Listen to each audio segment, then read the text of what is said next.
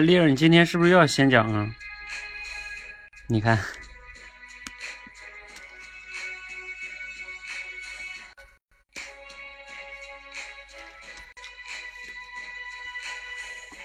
好，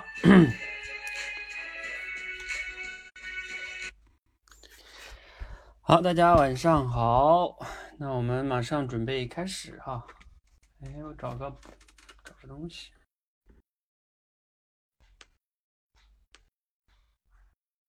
你你你先讲，你刚才那个跟别人说了没？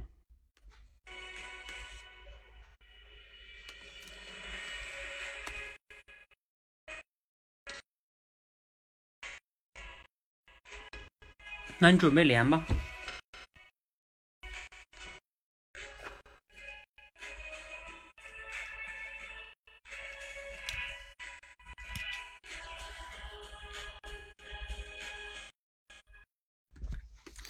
好，各位同学，大家晚上好，欢迎来到今天三月十二日哈，我们的即兴转述训练，这应该是我们第三场还是第四场的训练了哈。呃，这个训练呢，目前已经进行了好几周了啊，很多同学闯关也已经闯了很多了哈。我们也即将推出这个训练的一个集训哈，是下周吧，下周应该就会推出来。好，那由于时间的关系哈，我就不多说了哈。对于这个集训的背景啊，我就不多说了，然后我们就先请这个。丽尔同学先来讲哈，丽尔同学因为有小孩儿，讲完了还要陪娃睡觉哈，很不容易。啊，那你你要讲的是什么嘞？哎呀，我其实好紧张。你为什么紧张呢？为什么紧张啊？因为这种即兴的，然后，哎呀，反正就是挺紧张的。然后上次表现又不太好。啊，好吧。没事，你把这个当成训练场，对，就好。所以我就来报名了嘛，要不然我就不报名了。我要不我就讲一个那个罗胖六十吧，我觉得这是我的弱项。你这什么意思？我给你现场放一个是吗？哎，对啊。嗯。好吗？好。或者你讲一个，就是你练过的也可以。哎。啊。我说啊，或者你讲一个你练过的也可以。你确定你讲新的是吗？哎，我讲罗胖六十，因为这是我的弱项。嗯。好，我给你找一个，找一个比较有意思的。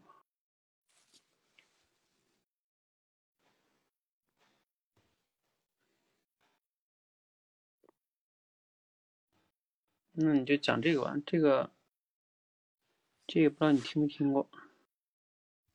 哎，怎么打不开呢？好，好，这个呢，好像我今天开会时说了一嘴这个哈。来，准备哈，它它的名字可以说一下，叫神圣的不满啊。什么叫神圣的不满？啊，这个我听过。嗯。听过也可以吗？嗯，听过的话其实也可以。嗯，那给你换一个，换一个难点的。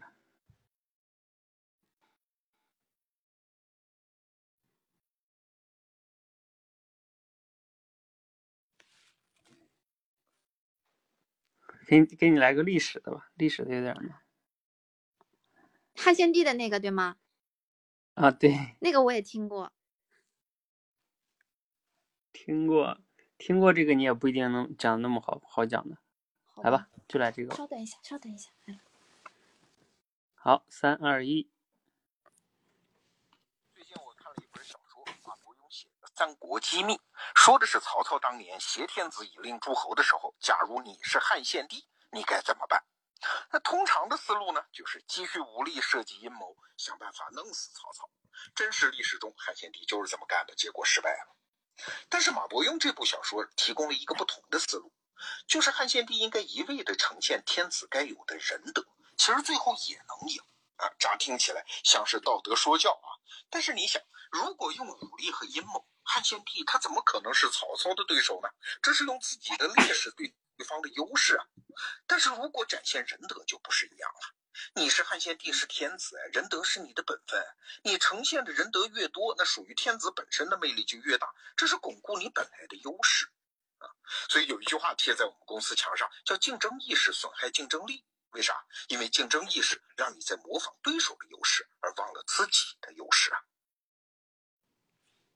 嗯，好，你要是听过呢，你也可以尝试着做一些创造性的转述啊，而不是简单的复述。嗯，好，那你准备好了？嗯，那你讲吧。嗯，Hello，大家好，我是丽儿。今天呢，我和大家分享的一个话题是有关于你自己的优势。前几天呢，听说罗胖他看过一本一一个小说，这个小说的名字啊叫做《三国机密》。那在这本小说里面呢，就说了曹操和汉献帝两个人物。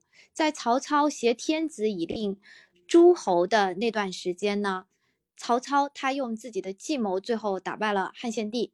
可是呢，通常的做法呢是汉献帝他应该要怎么样来对付曹操？通常的做法呢，他可能就是，呃，按照普通人来说，就是积蓄一些武力呀，积蓄他的力量啊，找一些谋士来，嗯，来出谋划策呀，看看怎么样用他们的这个集体的力量来对抗曹操。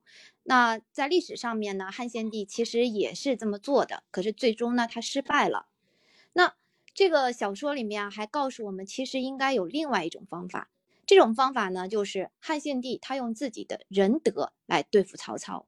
为什么要用仁德？哈，因为汉献帝他本身的身份是一个皇帝，皇帝在大多数人心中的一个形象就是比较有仁义之心，所以这是啊汉献帝他本身的一个优势。如果说他能够用这种方法来对付曹操的话，也许历史可能会有一些改变。但是他选用了。自己的弱势来对付他的，呃，对付曹操的强势，就就像是用，呃，以石那个叫什么，以软击石一样。所以呢，在罗胖的办公室里面挂着这样的一幅字，上面写着“竞争优势损害竞争力”。他的意思就是说，我们尽可能的要发挥自己的优势，而。去避免自己的弱势跟别人的强势来竞争，嗯，这其实呢也告诉我们了一个竞争的最好的状态，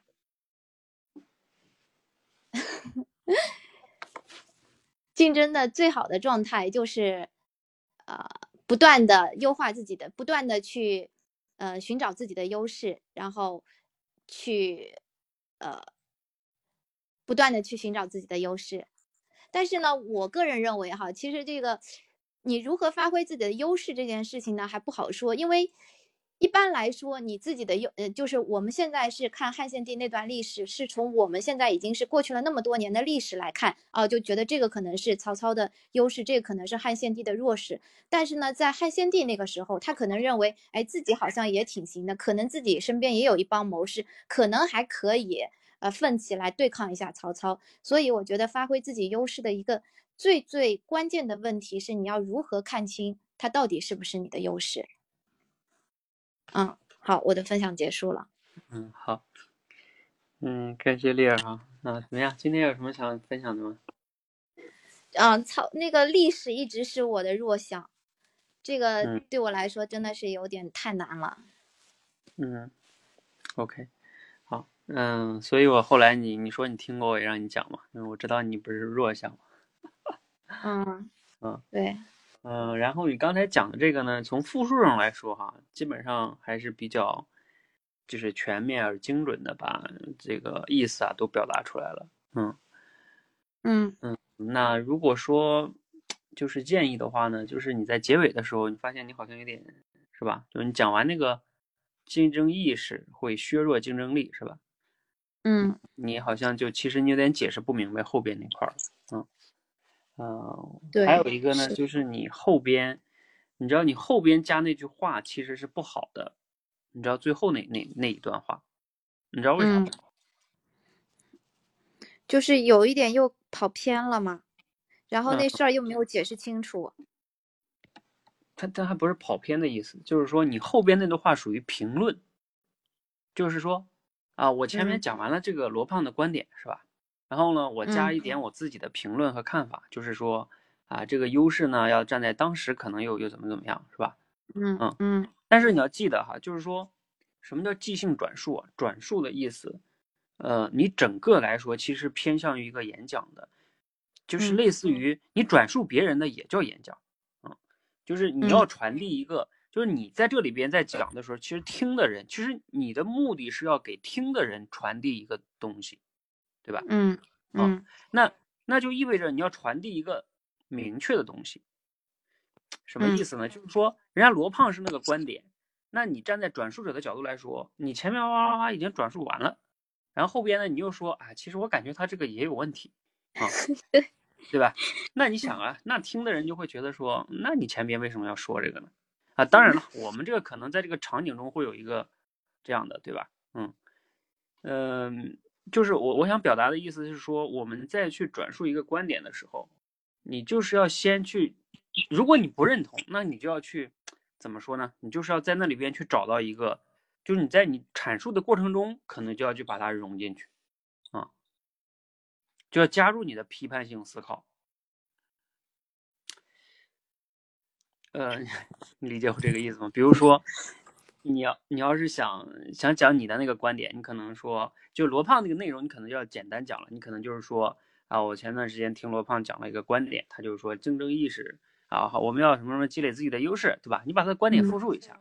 但是啊，我觉得呢，他这个说的也不是特别的全面啊，我我觉得也存在一些别的情况，比如说怎么怎么样，然后我举个例子，是吧？啊，然后对，你要举你的例子来论证你的这个逻辑，然后最终哎综合一个观点出来。就这种呢嗯是叫综合性的，然后最终你相当于是有你的一个明确的观点的，对吧？嗯，嗯对，就是这个即兴的这个时间太短，真的是没有办法，我感觉太难了。呃，不，呃，我刚才跟你说那个跟时间有时候还没有那么大关系，就是它是一个，嗯，就是类似于叫原则性的问题啊、就是你如果你这么说吧，你时间短，那你就要站在复述人家的角度上去，不要去批判了，对吧？嗯嗯你你就是要站在人家的角度去理解了他的角度，然后去把这个观点说明白就行了。就像比如嗯说你今天看了一个电影，然后你现在要给我讲这个电影，我你回来我就问你，你赶紧给我说说这个电影吧。那你可能就是要讲一讲这个电影的剧情是什么呀，对吧？你就你就给我大概说好了就可以了。然后你你其实可能说啊，这个电影我并不太喜欢这里边某些地方，对吧？但是因为你又没有想好，那你就先别说那个你没想好的，对吧？你就把你能说，就是先可以表达出来的东西表达出去啊、嗯尤其在你这个叫什么，要不然你看你刚才的观点其实就是矛盾的，你又说了前边的，然后你又不认同，是吧？嗯，嗯这就像那个开会时候，对吧？呃如果你是发言，发完言了，你前面说了一些，你说我前段时间在书上看了一个观点，是吧？啊，但是其实我觉得他这个观点也不太好，那别人就会觉得，那你到底什么意思啊，是吧？嗯，对嗯他他会有一点这种这种啊，就是我的意思就是说，大家在去表达的时候，啊，你尽量要去表达的是明确的观点，让听完了的人觉得，哦，我知道你要表达什么，嗯。如果你说，那我其实还是确实有不不不同的意见啊，那你可以回头再好好思考一下，你甚至可以再重新写一篇文章，再怎么样的，嗯嗯嗯嗯，就是边想边说，就是这结构就没有办法理得这么清楚，然后想到哪儿就说到哪儿了。嗯，嗯对这个呢，当然就需要你们能快速的去构思，就是抓住一个点，其实就是我们说的举例论证嘛，你就要理解罗胖他表达这个意思，呃，到底在表达什么，这就是主题，对吧？然后呢，结构、素材，你到底用什么素材？然后你把这些都理顺了，你再去讲。甚至有时候，当然我们这个现在时间少哈、就是你不能去啊、稍微的思考一下啊。但是嗯我觉得是给你们思考一分钟或者是半分钟也不是不可以啊。嗯嗯嗯，好的，好，继续练习吧。嗯嗯，拜拜。好，那个艾拉，艾拉你来吧，艾拉同学。嗯，艾拉 老师，你是第一次来这里是吗？呃，是的，我刚好刚加入这个环节。对，呃，我跟你说一下，你好像不太懂这个规则是吧？就是说挑主题这事儿。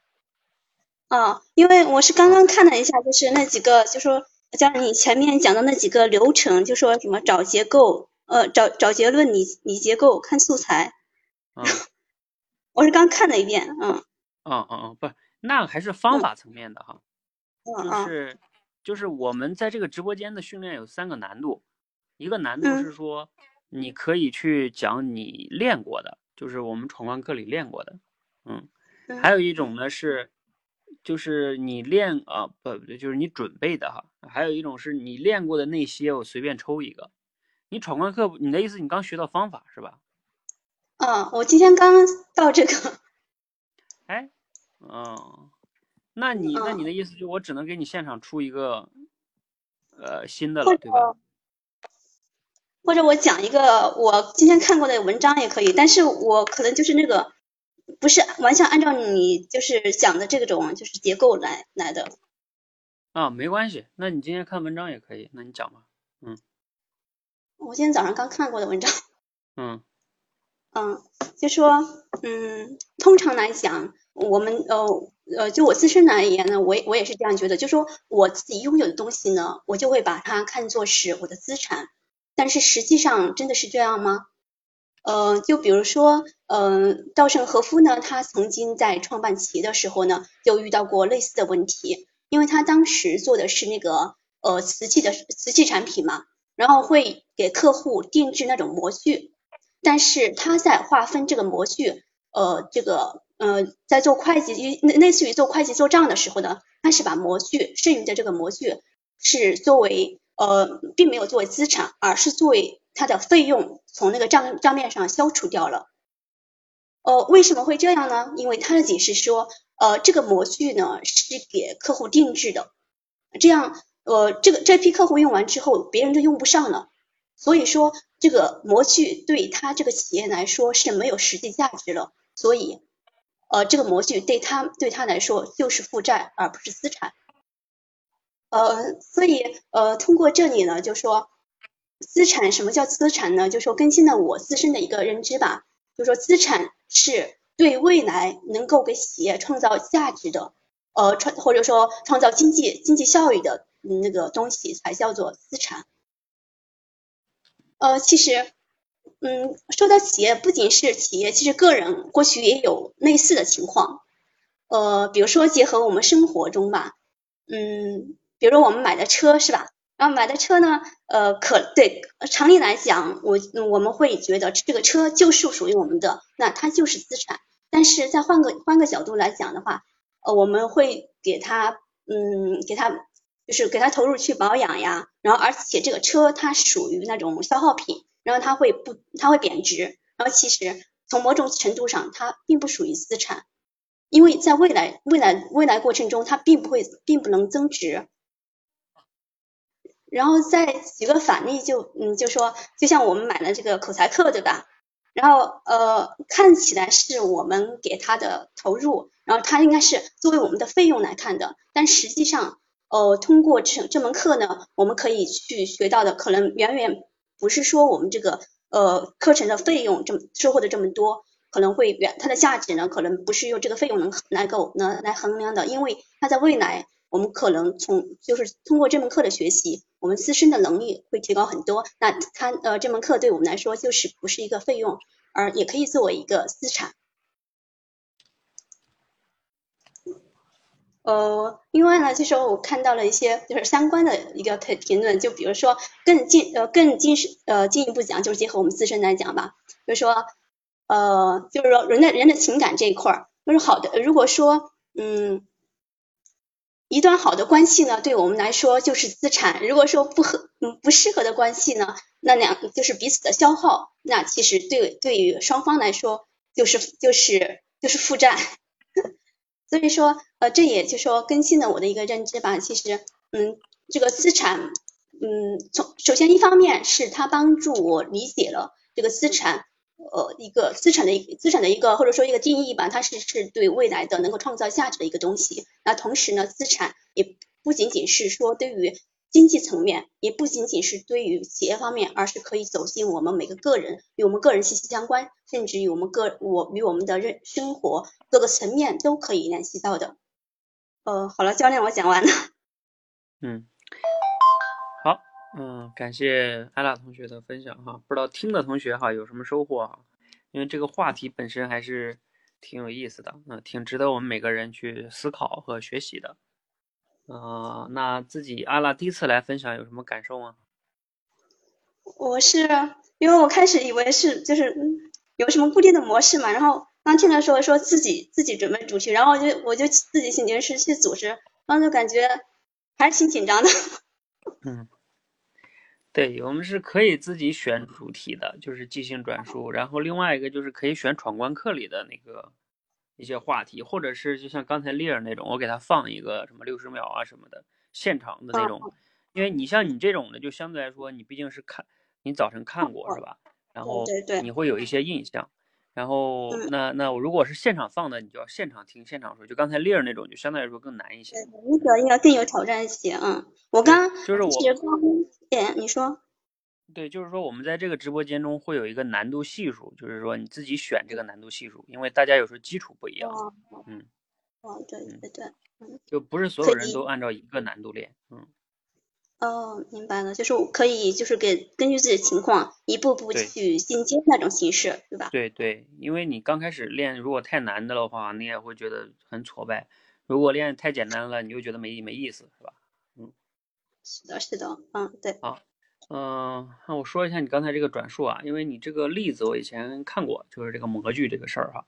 然后你能从模具这个事儿呢，去呃联系到个人，然后又联系到比如说车呀，还有我们练口才啊，还有我们的感情啊，就是你其实这个就是我们前面一直强调那个叫举例论证的能力，或者说叫主题升华的能力，对吧？就是就是主题提炼主题加上主例举例论证，为什么？你看。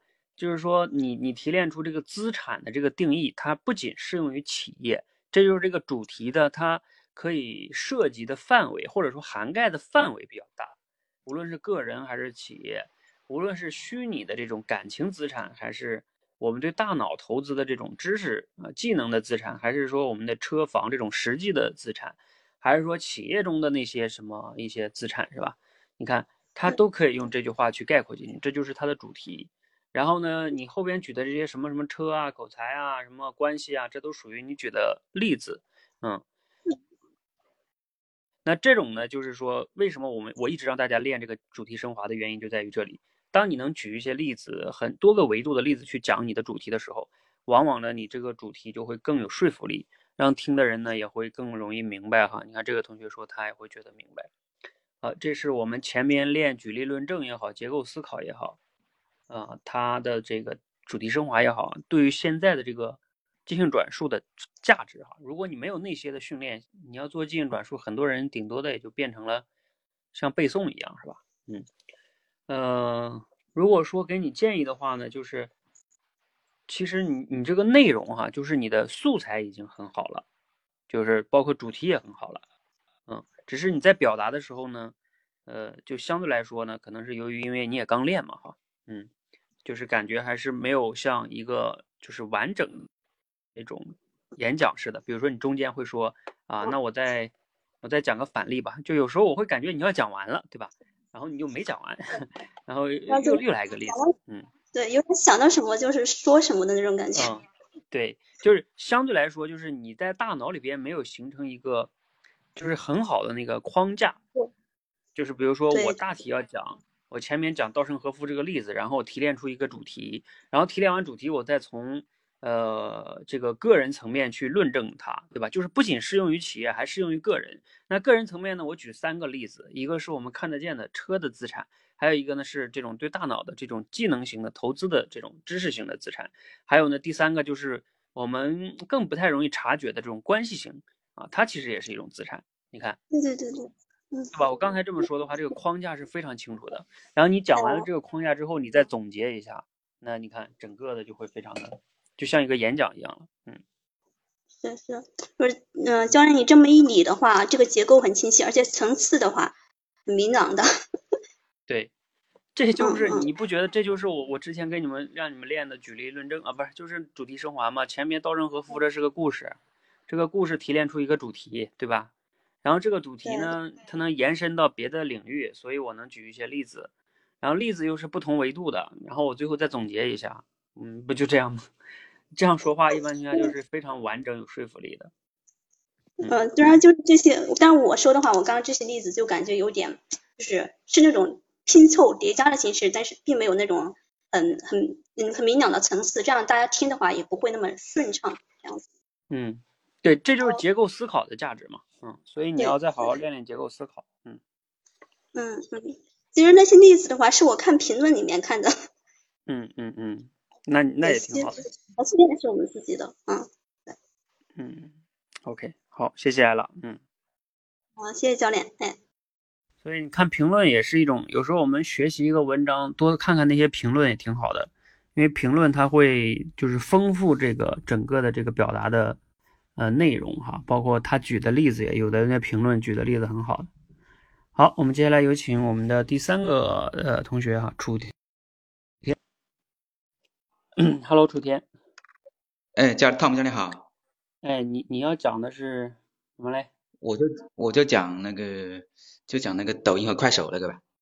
啊，好，目目目前就是即兴即兴转述就讲的这一个，然后我就哎好，教练那我开始了。嗯现在网络上有一句话叫做“南抖音，北快手”。我们都知道，抖音和快手啊，都是现在中国的视频软件。在二零一八年十二月底啊，呃，有一个数据，就是快手的日活量啊是一点六亿，然后抖抖音的日活量后来居上，达到了两亿。那抖音为什么可以胜出呢？然后抖音和快手有什么区别呢？这个可能我们普通人可能看不出来，觉得就只不过就是一个视频录制的嘛。但是在业内人士看来，他们两个还是大有区别。拿呃抖音、抖音和快手，一个快手它是偏向于内容的创作者，然后抖音是偏向于内容的消费者。所谓是内容的创作者，我们把我们拿影院的做一个比方，如果把这两家平台、两家短视频的平台当做一个影院的话，那么快手的话，它是偏向于我们产生视频的这些导演，或者说或者说叫做创作者，而抖音呢，则是偏向于进影院来观看视频的这样一些用户。抖音之所以能够完成对快手的反超啊，其中一个原因也是因势而为。呃，在抖音上面呢，正因正是因为有一些高颜值的年轻人呐、他们创作了大量的一些音乐，搞笑的音乐或者是舞蹈啊，有活力的舞蹈，引起了用户的争相模仿，这样的话，他才能够转型为作为一个内容的消费者。他们第二个区别就是快手啊，它的分发机制，快手和抖音的分发机制不一样。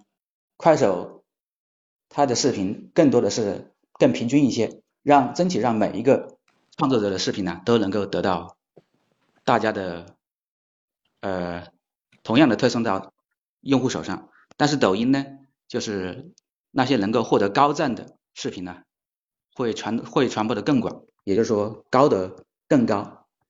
低的更低。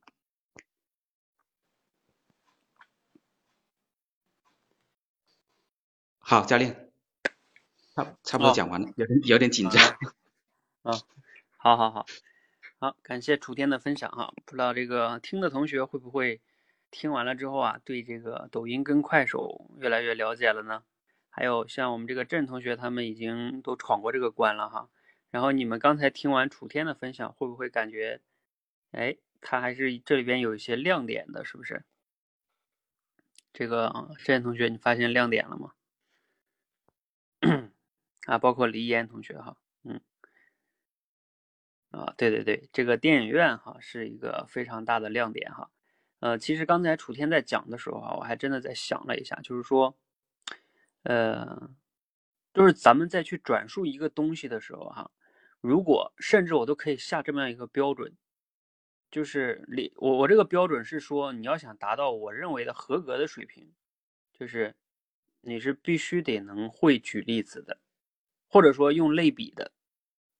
我用了个必须哈，我说的就是说能达到，别说合格了吧，应该叫优秀吧，嗯，就是说你要想能达到呃优秀的即兴转述的这个能力的话，它的评价标准就是你能不能在原有的素材和主题的基础之上，然后能做一些类比，或者是举更多维度的例子来去表达原来素材的主题。啊，为什么我说要想达到优秀，需要有具备这个呢？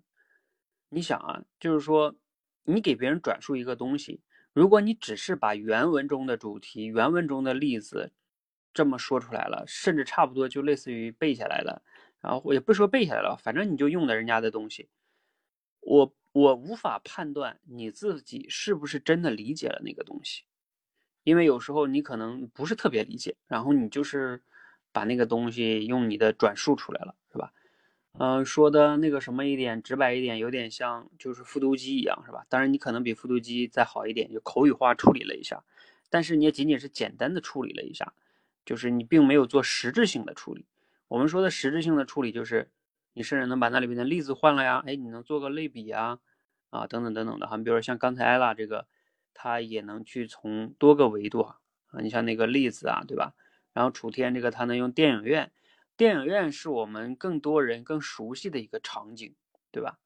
那他这么一举例子，我们就会觉得，哦，原来是这样的。嗯，为什么我特别就是愿意用类比呢？你们看看我那个抖音上那个节目，现在都是在玩类比。我特别喜欢类比的原因，就是在于它那个说服力是特别效率特别高的啊，因为影院本来就是别人熟悉的一个事物，那你只要他把熟悉的东西找找到二者的联系点，瞬间就能把你要表达那个道理。让听的人就明白了，否则你要直接去解释，那有时候解释半天可能也没解释明白。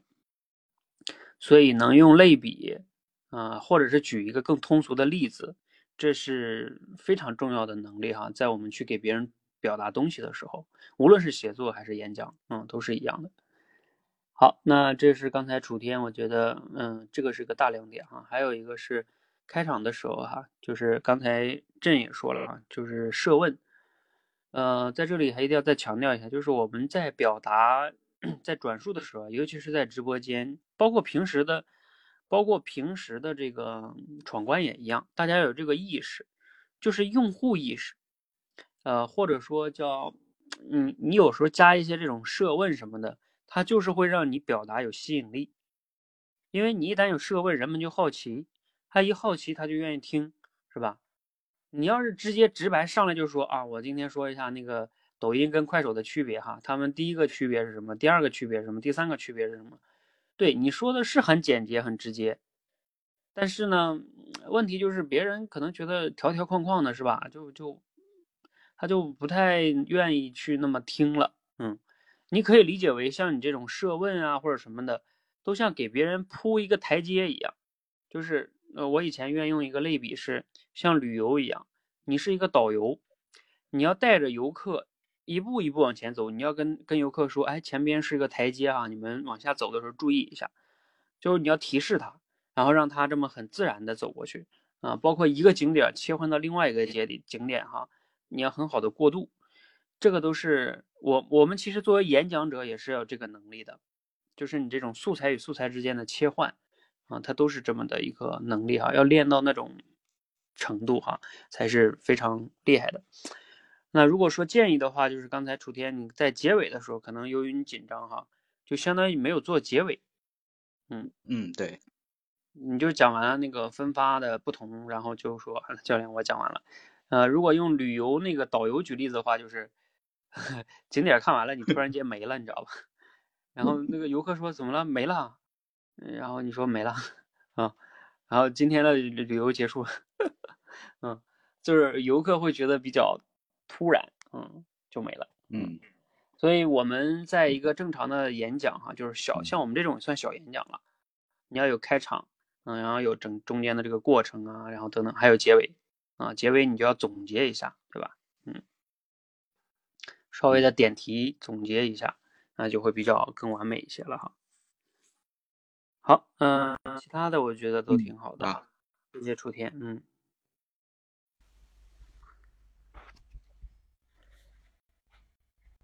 嗯，这个艾拉总结这个挺好的哈，就是你看我在那个我们的闯关课里讲到哈，就是即兴转述或者说说话嘛，它有三个关键的维度，一个是输入，一个是处理，一个是输出。其实这个处理就包括了我刚才就是这个艾拉打这个词，就是内化嘛。就是那你说你怎么叫处理呢？对吧？你你当然你也可以简单的处理一下，那更深入的理解了，就是内化了，那就是你需要跟他深层次的理解，这叫你的处理。而有时候，呃，再补充一点啊，就是说你越是加工的深，呃，你以后能再把这个素材理解，就是能再调用出来，或者说你就能能把这个素材记住的概率就越大。你想象一下，我们平时为什么很多人看完一些文章就忘掉了？就是因为那个东西在你大脑稍微过了一遍，然后就过去了啊，有有点类似于叫左耳朵进右耳朵出，是吧？你这个就相当于左眼睛进右眼睛就出去了。但是如果你在大脑里边深层次的加工了一些，对吧？又举了一些例子，又做了个类比，你想啊，这个在大脑里折腾了好几好几圈儿，那你就对它的印象会更深刻，你以后也更容易能讲出来。嗯，这个都是有用的啊。好，嗯，所以大家一定要 平时的时候注意这方面的刻意的训练哈。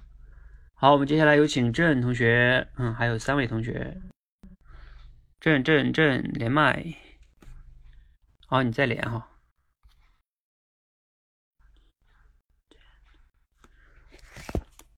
嗯，连上了没？啊，hello，hello，hello，听得见吗？嗯，听得见。你要挑战什么嘞？呃，我我我现场吧，我闯关闯的都前前面都有点忘了。嗯，好，现场啊。现场的话呢，我想想哈，我今天看了一本书，觉得这本书吧还不错。嗯，我看看，我找一篇文章给你。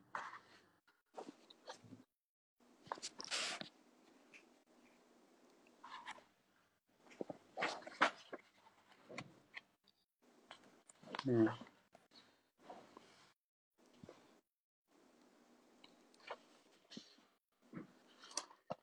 这个有点长，六十秒对你应该有点太简单了。没有。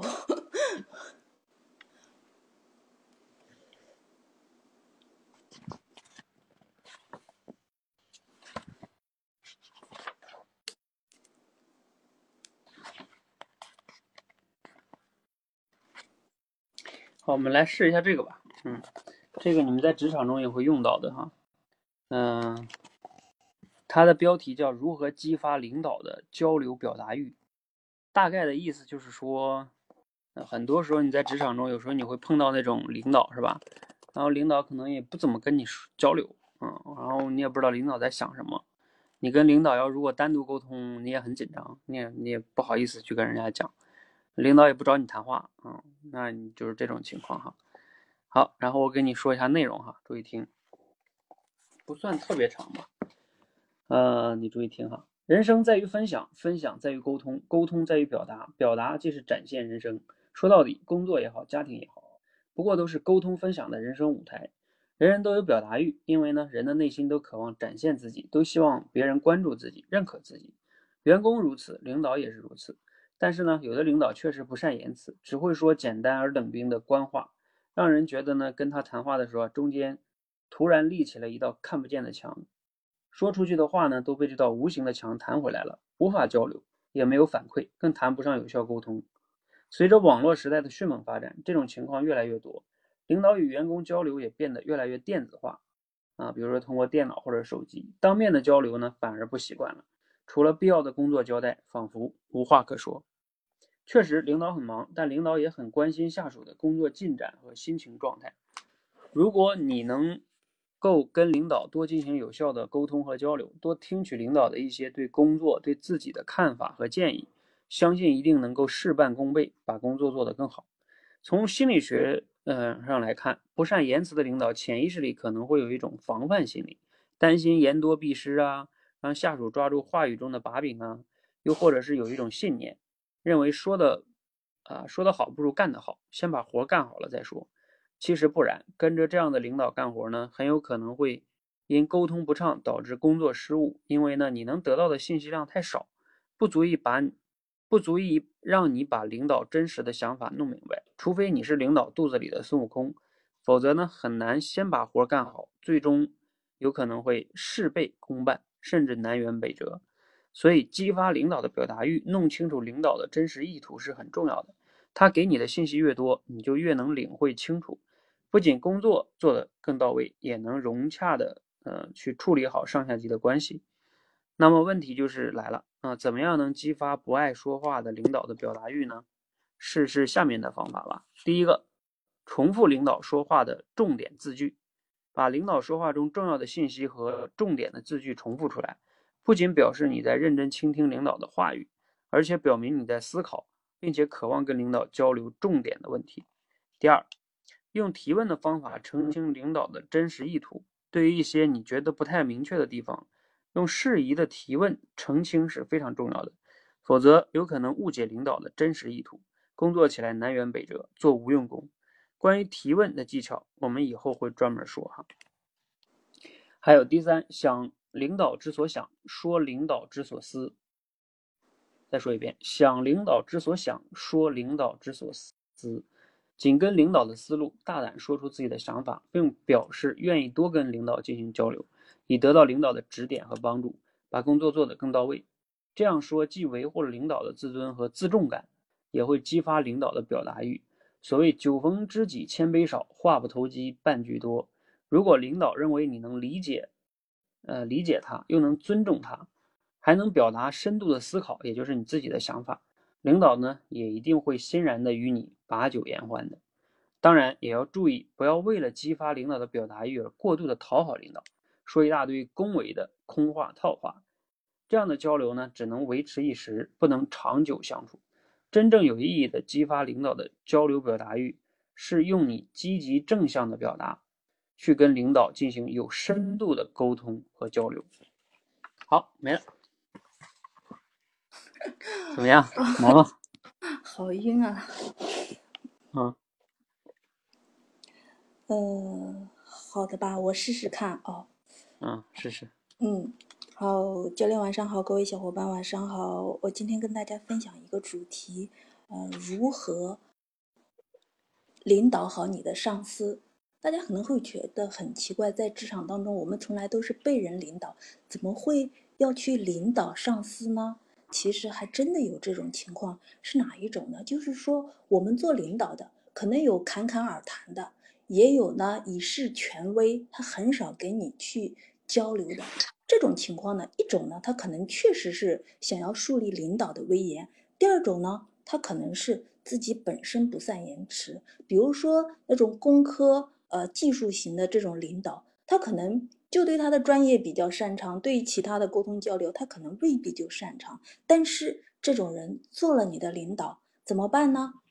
我们都知道，一个好的工作或者一个好的成效，都是通过呃互通有无、良好的沟通才能达到更好的一个效果的。那面临着如果说像闷葫芦一样的这种领导，你该怎么办呢？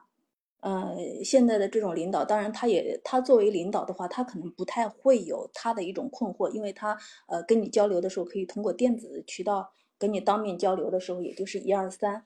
但是你作为他的一个下属，你会有哪些损失呢？你可能就没有得没有办法有效的得到这种指导，呃，可能是会会让自己的工作上呢没有得到一个有效的一个建议，会会让自己的工作可能事倍功半。那么，面对着这样子的不善言辞的领导，其实这个时候你就应该要发挥你的那种特长。那就是说，你已经是面对这种情况了，你抱怨也没有用，你要去把自己呃管理领导的这种能力去发挥出来。那怎么样子才能够去管理你的上司呢？有三点建议。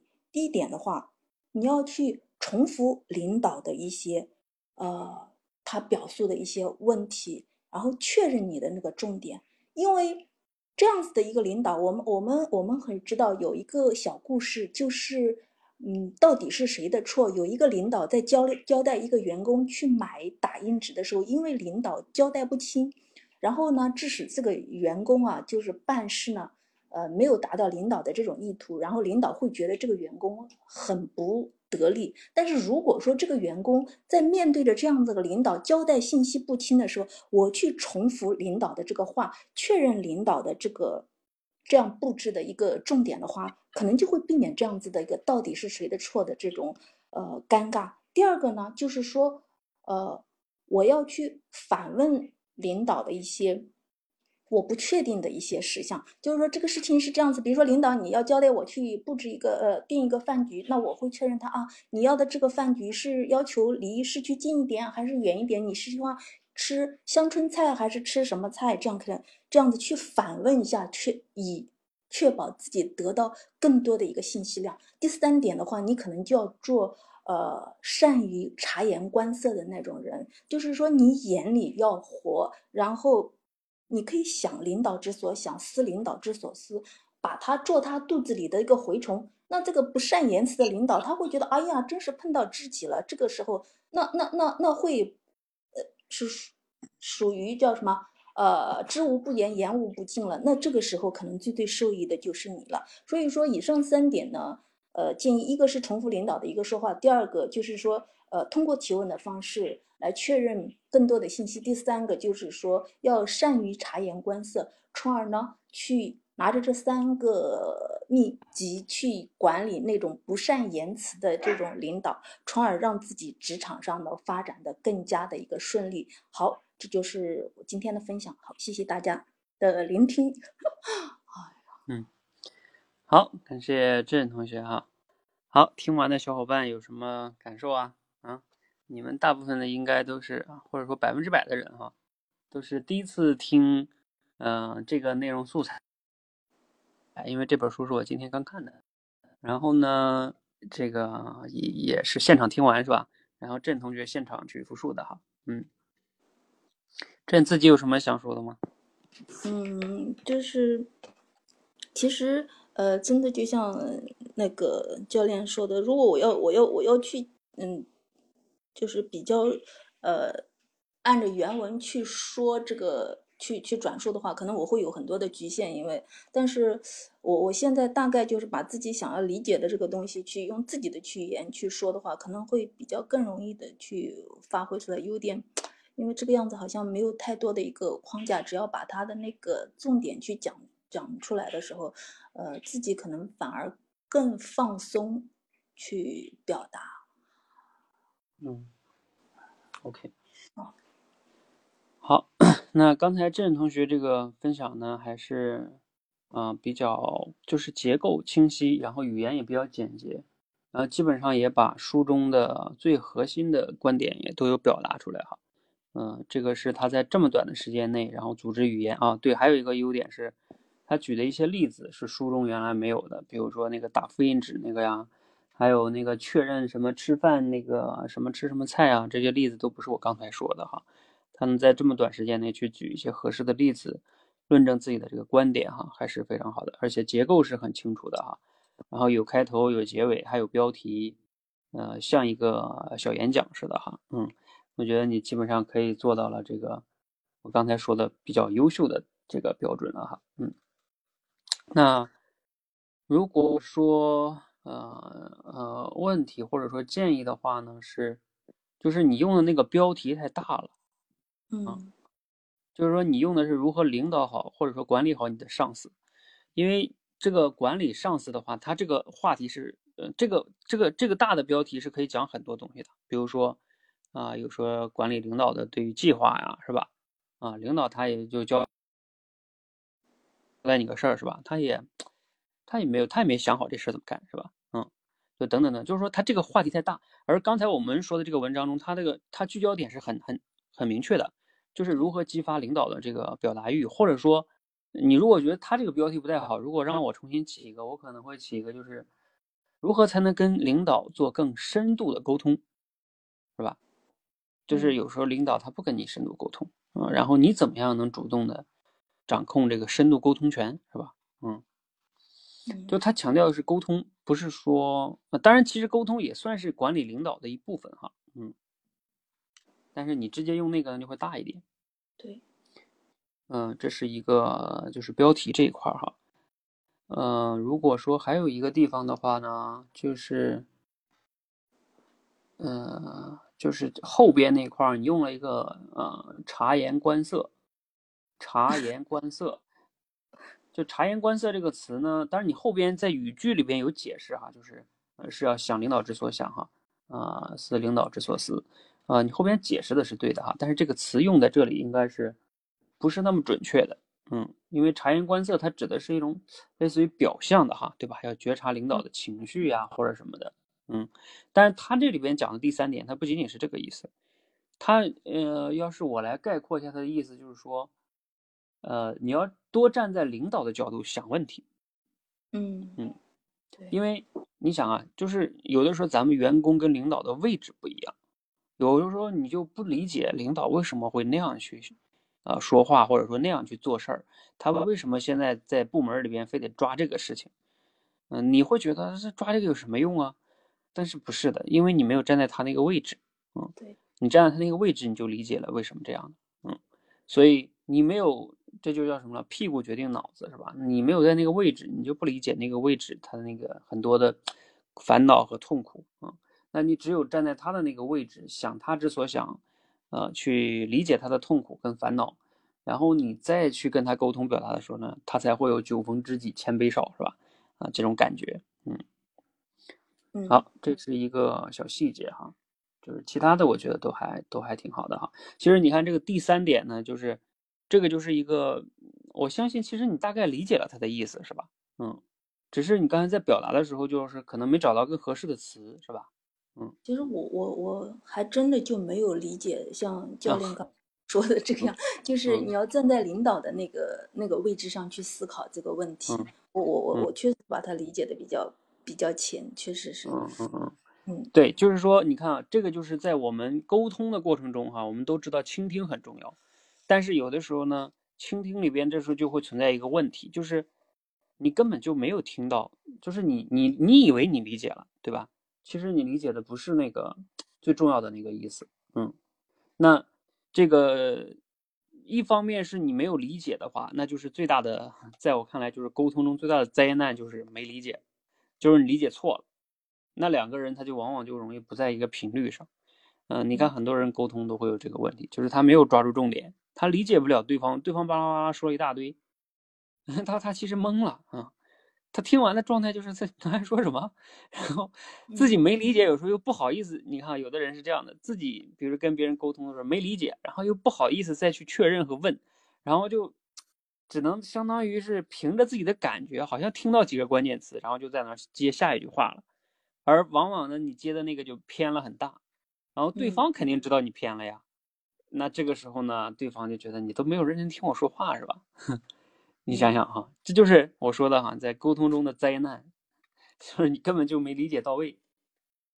嗯，所以我们练这个即兴转述哈，其实很大的一个，其实无形中就能提升你们抓重点的能力。呃，你们慢慢就会有体会。你在现实中跟别人说话的时候，你就会发现，包括开会是吧？领导巴拉巴拉说一大堆，你就会知道啊，他其实表达的到底是啥意思是吧？嗯，这都是刻意训练哈。嗯，你像郑同学刚才，我其实读的还是挺快的哈。然后这么长一篇文章，那他读完了，他就能抓住这些大部分重点都抓住了哈，嗯，这还是挺挺好的了哈。继续训练哈，嗯，好，知道了，谢谢教练。这已经很厉害了，嗯，你想想要是郑同学一年以前的你哈，小故事可能还要讲的讲的不容易呢，是吧？好，我们接下来有请若同学。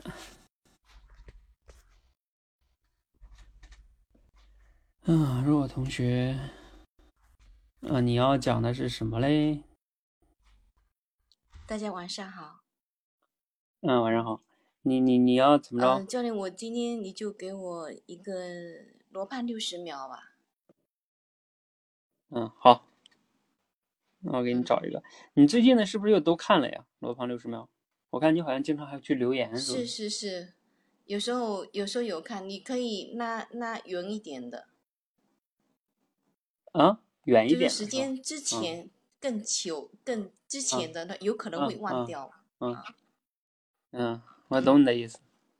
你放心，我我能找到你根本就没练过的。好。嗯。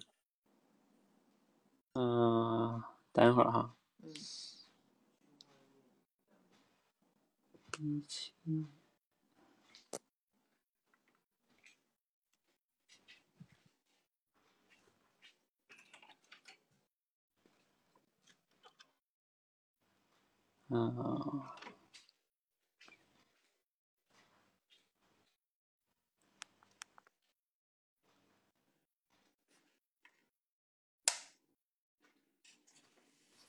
嗯，不，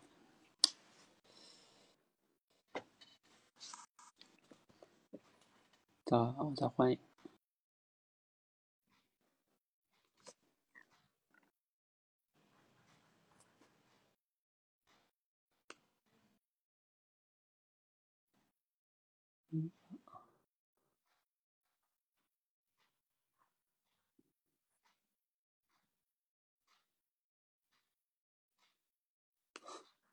啊，给你来个这个，嗯，稍等哈，这个有点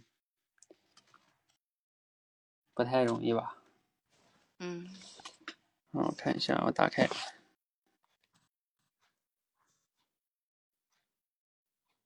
呦哎呦，发错，发那个微信去。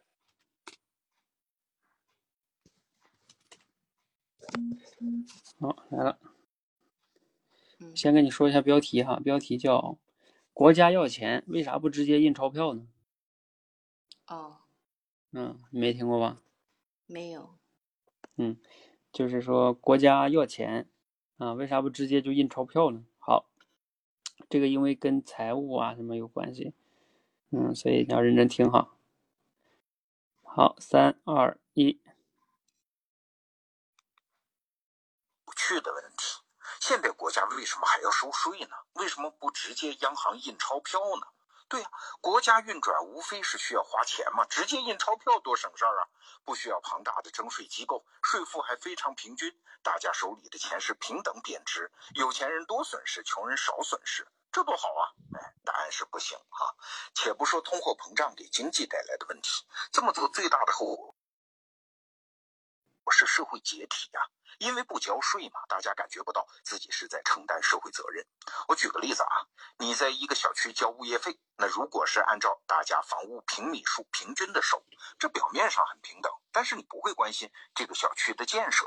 但是如果物业公司花一笔钱就得专项的去收，那你就会关心这笔钱该不该交啊，交多交少啊，怎么合理的花呀这些问题。那你就是在参与这个社区的建设。哎，税收不仅是钱啊，它还是社会的建构过程。嗯，好，嗯，好，你可以稍微嗯思考一些秒哈，嗯，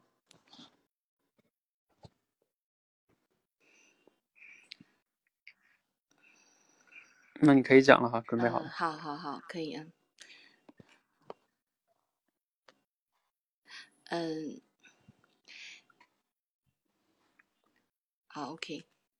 嗯，大家有没有想过，我们呃国家如果是如果缺钱的时候，我们为什么国家它要不直接印钞票？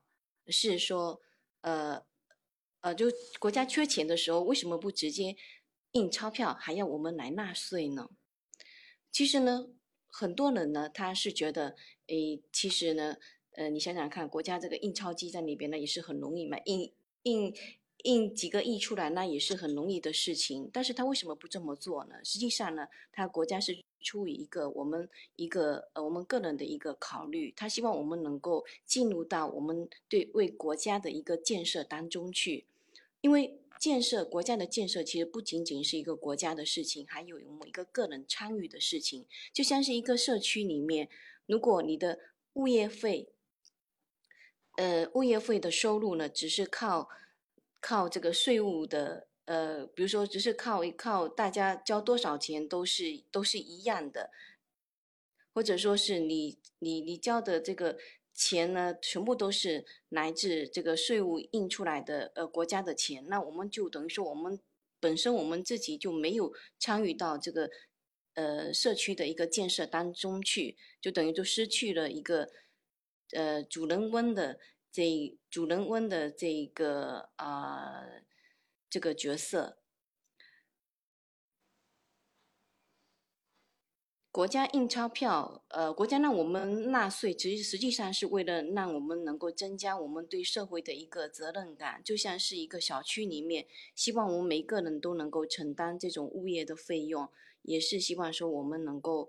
有这份责任心，在这边为国家建设以及我们的呃小区建设都能够出一点力，而不是说呃国家自己来解决多少的钱的问题。教练，我只理解到这一些。嗯 嗯，好，嗯，感谢若同学哈。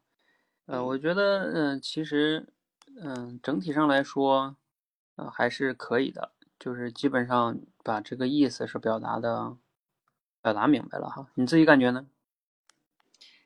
嗯，好，就是就是说，因为语音的话，嗯，罗盘的语音就是因为它有时候它里面的呃比较快，而且它里面的字是比较精准的字。如果哪一个字如果听走调的话，听偏了，可能意思就变掉了。嗯嗯嗯。它有一些关键词，如果嗯，刚才是我就听到后面是构建还是什么，好像是有听的不太不是很清晰，很清楚，嗯，理解，对他的这个，因为毕竟是你想啊，他能录这个六十秒，无论是从内容还是录制，他的信息量也比较大，然后啊，他这个确实有时候，而且有时候用词也比较晦涩一些，他用的是叫建构，嗯，刚才，哦，建构，嗯。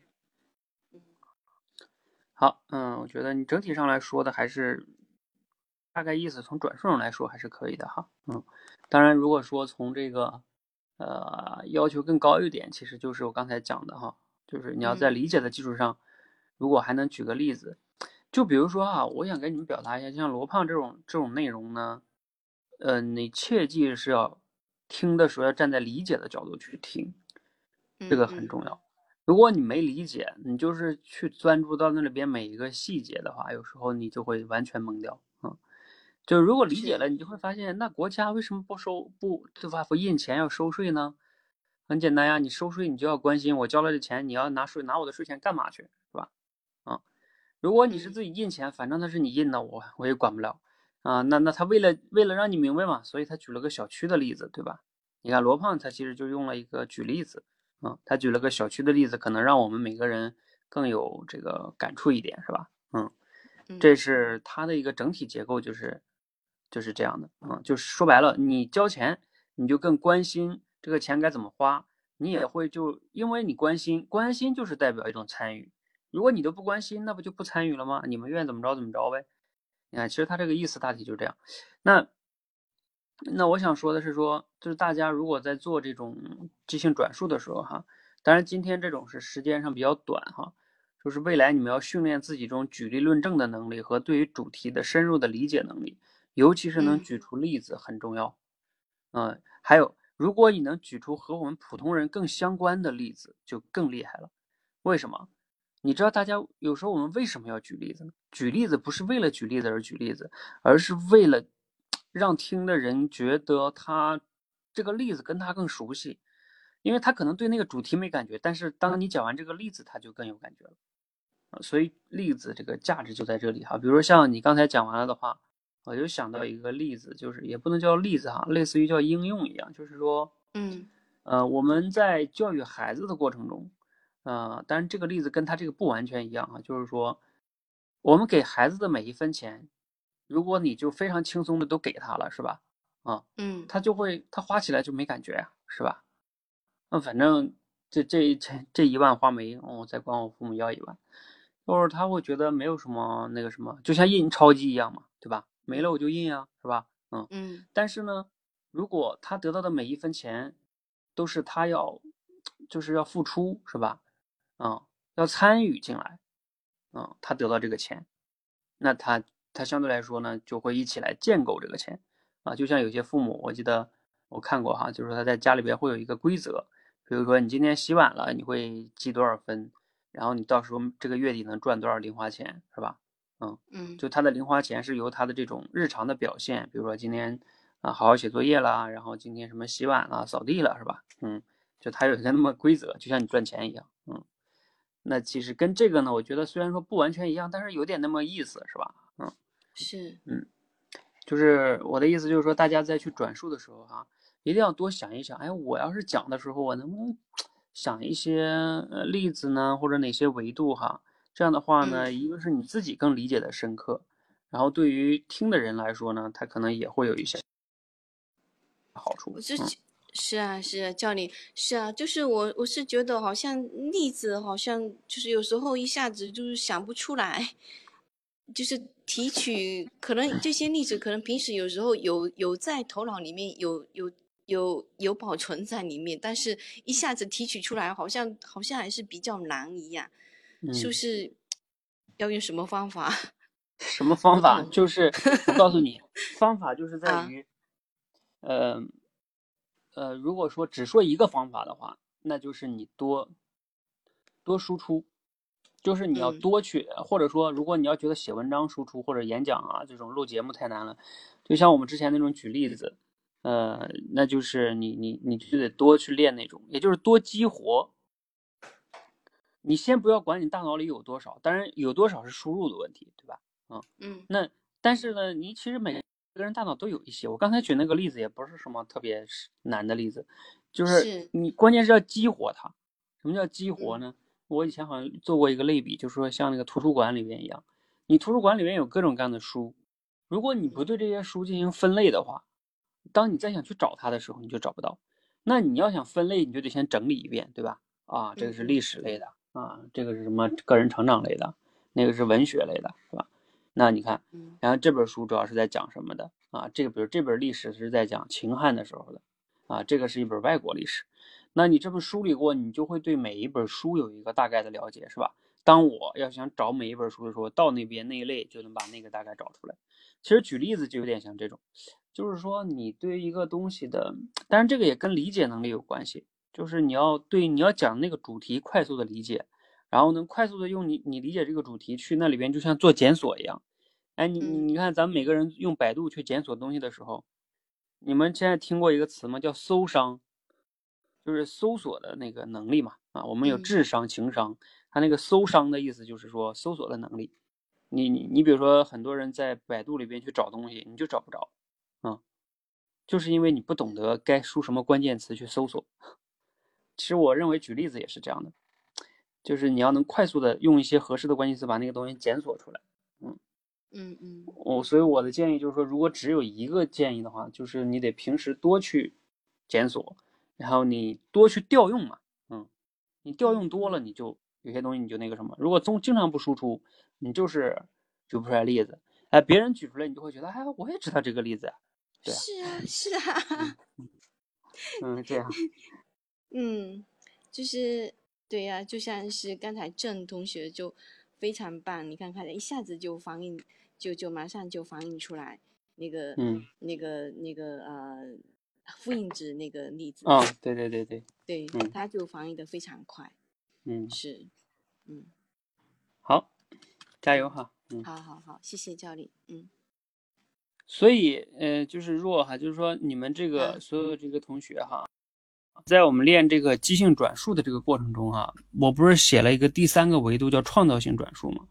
你们在闯关的时候啊，呃，就是在你能完成的时候，你要多停留一点时间再想想，哎，如果我想加工一些什么东西，我还能想到哪些例子呢？或者什么什么的，就是你别啊，就是完全为了速度在那里就是闯关。嗯，那样的话呢，其实你就没有得到刻意的训练，你只是在重复的完成一些训练。嗯，就是量跟质要找到一个平衡哈。但也不要一直为了一个在那抠，对吧？抠了好久啊，也也不好，要找到一个平衡。嗯，好，嗯，我们来看一下梨烟啊，你也让我放六十秒是吗？哦，好，对，嗯，好，因为嗯闯关过了很久了，我估计都记不得了。嗯嗯嗯，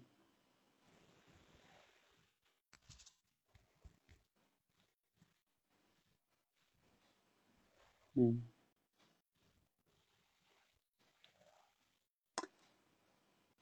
呃，看一下啊，给你找一个哪个呢？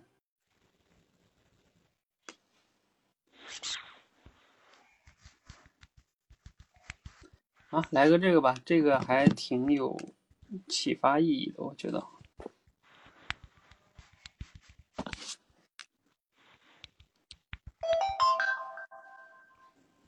好，来了，挺好哈。你们其他同学也准备听一下哈。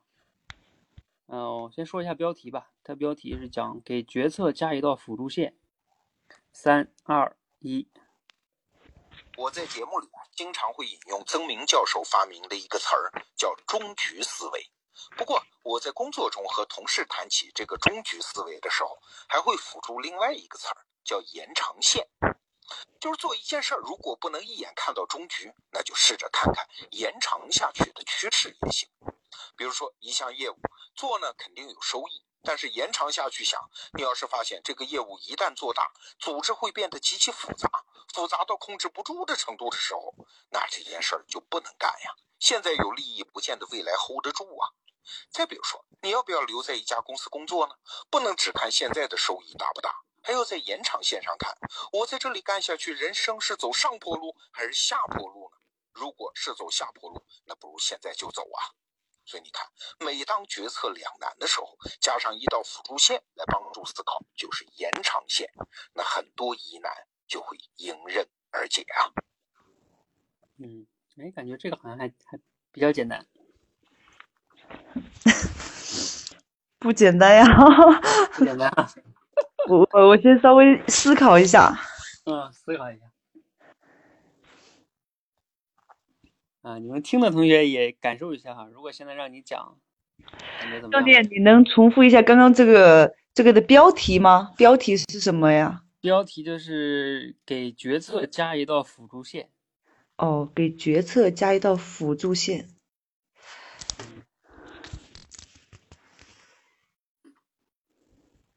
嗯，好吧。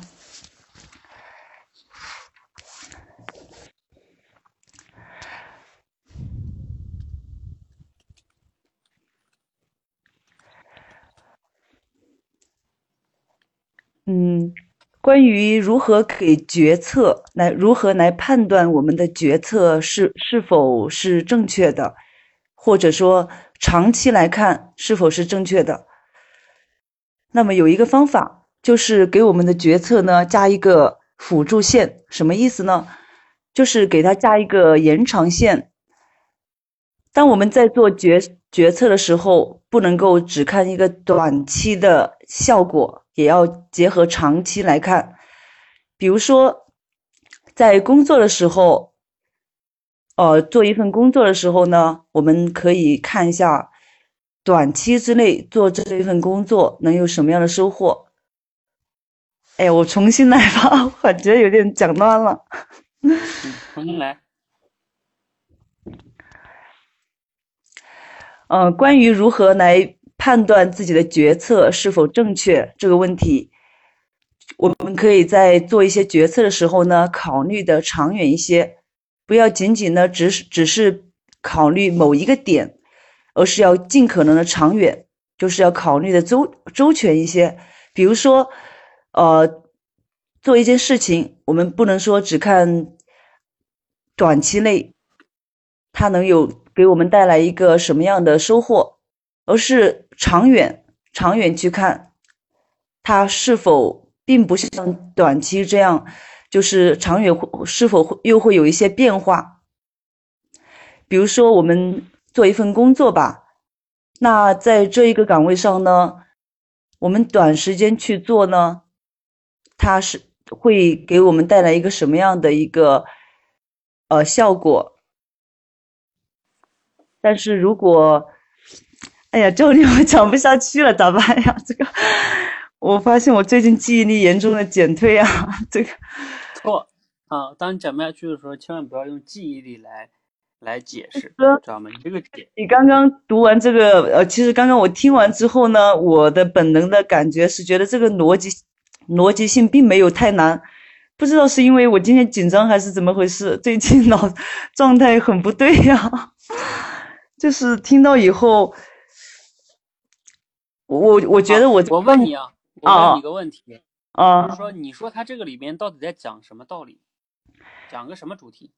它主题就是，就是呃，做一件事情不能只看短期，要看一下长期，长期看它会有什么样的影响，不单单是短期给我们的某一个回报，或者就不要短期只看短期就去定义它。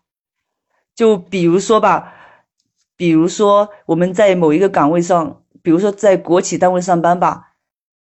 短时间看呢，它是一个铁饭碗，但是长远看的话，也许我们就会慢慢的，就是变得依赖这个铁饭碗，然后失去了自己的创造性，然后失去了一些自己更可能会有的一些价值吧。大概是我的理解是这样子。嗯，对啊，你大概理解也也是对的呀。你刚才举这个例子也也还可以啊，嗯。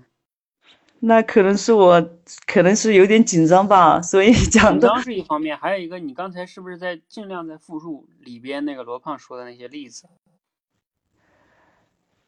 嗯，就是罗胖的这个罗胖的这个题目呢，他读的有点快，我又是第一次做这个即兴转述嘛，主要是什么呢？刚刚。就是 轮到我的时候，我就是没注意，突然间把那个视频给发出去了。然后我我在想，我是不是已打断教练说话了？然后我还在打文字呢。结果教练你就已经开始放那个放那个语音了嘛，我就没听到标题，然后我就所以就感觉好像没有没有去，就有点错过了。然后在听的时候又有点紧张，所以就导致发挥不出来了。嗯。你刚才在发什么？发视频？不是，就是你教练刚刚不是还在说话嘛？然后呢，我最后一个到我了嘛？然后我以为我以为我可以连了，然后我感觉我好像打断教练讲话了，所以我在想，我刚刚是不是有点不礼貌啊？啊，没有啊，没有啊，啊，你想多了。所以，所以我在打字呢，我在问，我说是不是有点有点打断教练讲话了？然后教你已经开始发那个语音了嘛？所以我就错标题了，我就感觉我我来不及了，就这样子。没事，你想多了。嗯，好，那这样时间关系啊，可能由于你，那要不然这样吧，就再给你放一遍吧。嗯，嗯，再放一遍。嗯嗯嗯，好吧。我在节目里啊，经常会引用曾明教授发明的一个词儿，叫“终局思维”。不过，我在工作中和同事谈起这个终局思维的时候，还会辅助另外一个词儿，叫延长线。就是做一件事儿，如果不能一眼看到终局，那就试着看看延长下去的趋势也行。比如说，一项业务做呢，肯定有收益，但是延长下去想，你要是发现这个业务一旦做大，组织会变得极其复杂，复杂到控制不住的程度的时候，那这件事儿就不能干呀。现在有利益，不见得未来 hold 得住啊。再比如说，你要不要留在一家公司工作呢？不能只看现在的收益大不大，还要在延长线上看。我在这里干下去，人生是走上坡路还是下坡路呢？如果是走下坡路，那不如现在就走啊。所以你看，每当决策两难的时候，加上一道辅助线来帮助思考，就是延长线，那很多疑难就会迎刃而解啊。嗯，这一次听得清楚一些了，那我试一下。嗯。呃，哦，最近呢，就是有一种思维叫做叫做中渠思维，什么意思呢？呃，就是在我们在思考一个问题的时候呢，我们要给一个问题加一个中心点。如果考虑结果还不能确定的话，我们再给他加一个延长线，考虑一下他未来的一个可能的情况。就比如说做一个生意吧，那么最开始的几年也许很好，但是到后面呢，你再延长去想，它可能会大到你 hold 不住的时候，所以呢，也许那个情况就并不是你想看到的。就好比我们在做一份工作的时候吧，呃，当下去做的时候，你可能觉得符符合符合你当下的一个情况以及需求，你会觉得不错。但是如果延长来看的话，也许他走的是一个下坡路，而不是一个上坡路。那如果这样思考的话，它是一个下坡路，那为什么不现在就走呢？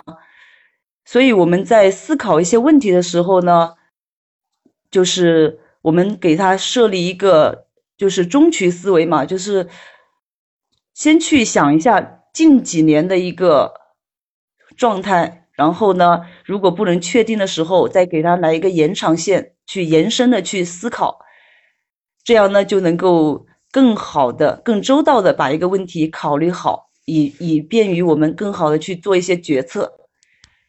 好吧，就分享结束。OK，好，感谢李岩哈。哎，我问你一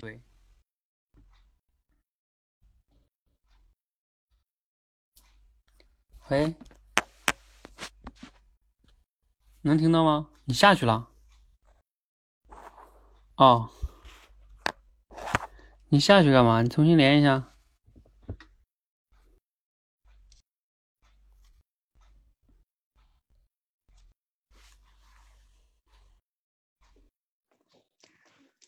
嗯，教练，你说什么叫终局思维？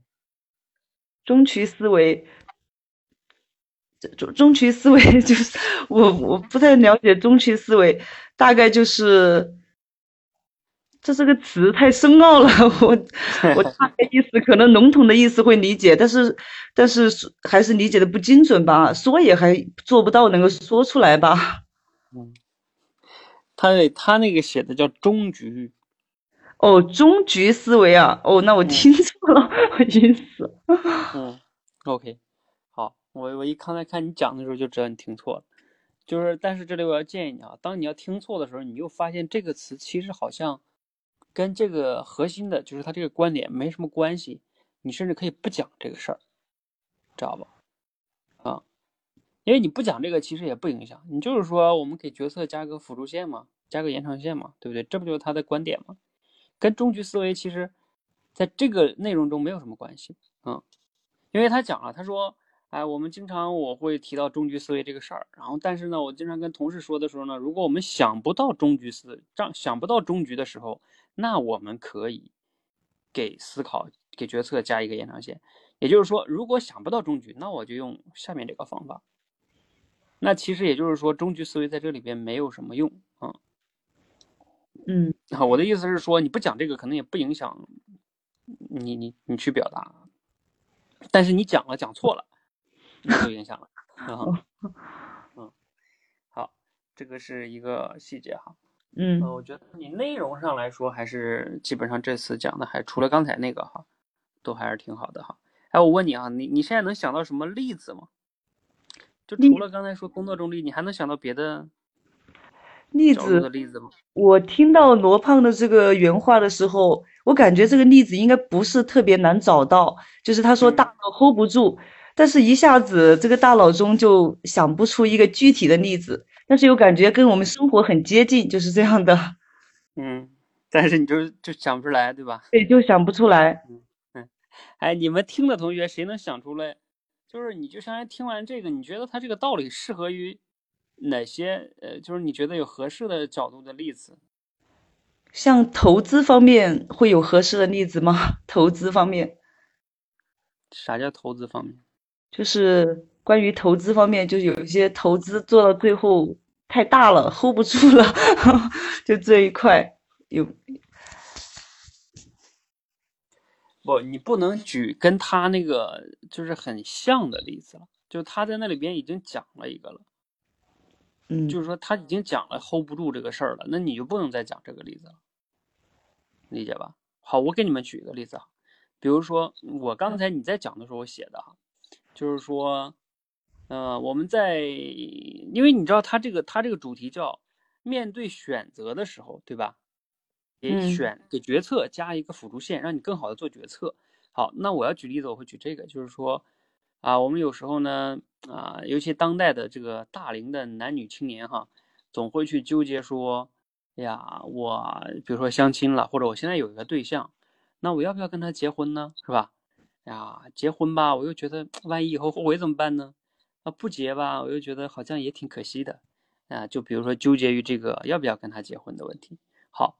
那给你的思考和决策加一个延长线，就假如说时间再过五年、十年，甚至是你们要很老的时候，你觉得那个时候，嗯，你的生命中没有他，你觉得是不是很可惜、很遗憾？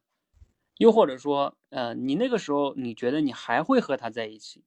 你觉得是什么原因让你觉得你还会和他在一起？因为那个时候你们两个都变老了呀。又比如说，对男的来说。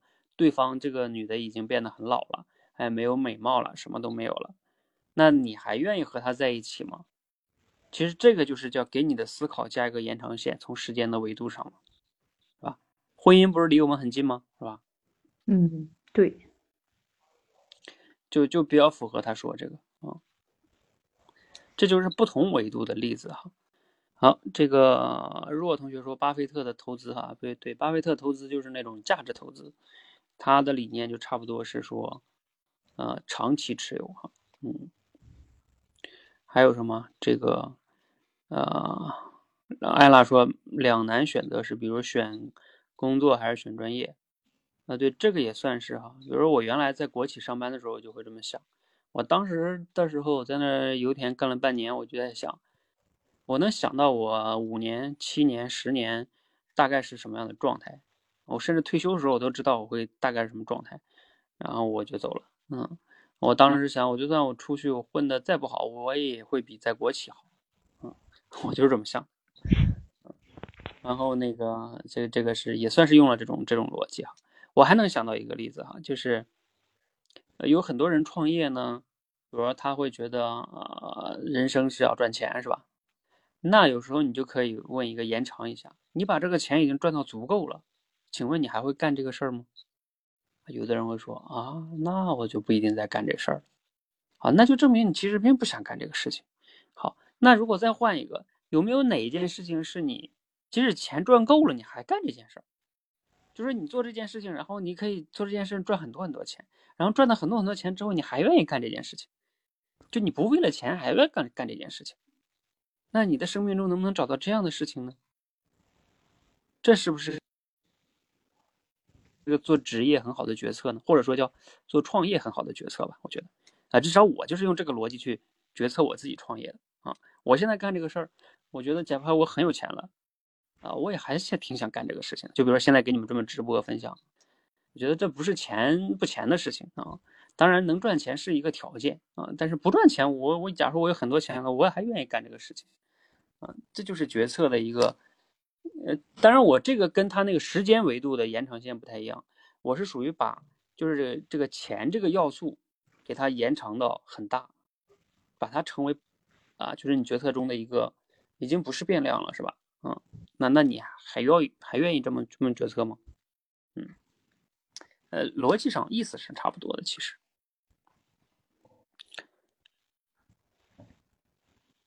嗯。好，这个什么爱上嘴同学说什么？呃，父母不知道怎么教育小孩时，觉察自己的言行是影响孩子走上坡路还是下坡路？嗯嗯，也还我想想哈，嗯，对，也可以吧。就是比如说你现在不知道怎么教育小孩，然后你不知道该怎么样教育了，那你就要想一想，你现在这么做，从长远来看，对吧？对孩子是。好嘞还是坏嘞？比如说你天天，但这个呢有时候很难很难讲是吧？有些人他如果 不太理解的话，他会觉得那我逼着孩子写作业肯定也是也是好的呀，要不然他以后考不上大学啊什么，他他不得这不完了吗？这辈子，那他会觉得我这种方式肯定是对的呀，我要我要管着他呀，是吧？但是呢，嗯，这个有的时候呢，他的这个想法有时候就是有局限性的时候，你光逼着他，你像有些人逼着孩子学习，确实是逼逼住了。等到那个 孩子有一天到大学了，不受你控制的时候，然后他就开始放纵了，是吧？那从这个角度来说，他没有养成自主的能力、自主的学习能力和自我的管理能力，这个才是对他的人生最大的下坡路，是吧？嗯，那就是怕这个，就是怕这个父母他在思考这个问题的时候没没思考明白啊，他以为他在帮孩子走上坡路，啊，实际上走的是下坡路。嗯，这个这样，但这是额外的话题了哈。好，那个艾拉还有什么？啊，不是艾拉哈，这个李嫣还有什么想说的吗？嗯，暂时没有了。嗯，好好好，嗯，下。好，已经十点半了哈，那我们今天呢就先到这里哈。然后我总结一下，我记得我今天说了几个重点的东西哈。一个就是说，我们在转述的时候哈，呃，合格的转述呢，就是你能把作者的意思和作者举的例子转述出来，流畅的转述出来，这是可以叫合格哈。那优秀的转述是，你能在理解了作者的意思的基础之上呢。能举一些例子或者做一些类比，然后这样的话呢，才能更好的把这个内容给消化吸收了。然后呢，并且呢，用一些更通俗的例子，让读者呢更容易明白哈。嗯，这就是延伸型的哈，或者叫创造型的哈，也就是我说的创造性转述。那我希望大家还是要平时要多去锻炼这个这个方面的创造型的这个转述的能力，因为这个能力才是。就是很重要的嘛，平时你平时说话呀，啊写作啊都是可以用到的，而且你习惯了，就是你的举例子能力就会大脑就会变得快啊。比如像我刚才举的这个婚姻和赚钱的这个，对吧？啊，我可以很快就能想到这个，我也是现想的哈，我也不是提前想好的，那就可以很快想到。嗯，这个呢，你想啊，你这个大脑的就像那个 CPU 一样，是吧？你运行的快嗯，那这个就不容，这个就很很有价值的哈。好啊，希望大家持续的刻意训练哈，平时在闯关的时候也多想一想，那你慢慢的就会提升。然后另外呢，多来参加直播，毕竟毕竟现场的这种感觉还是不一样的哈。好，有紧张感。好，谢谢大家哈，也挺晚的了，大家早点休息，加油。据说我们下周还有这个即兴转述的专项训练哈。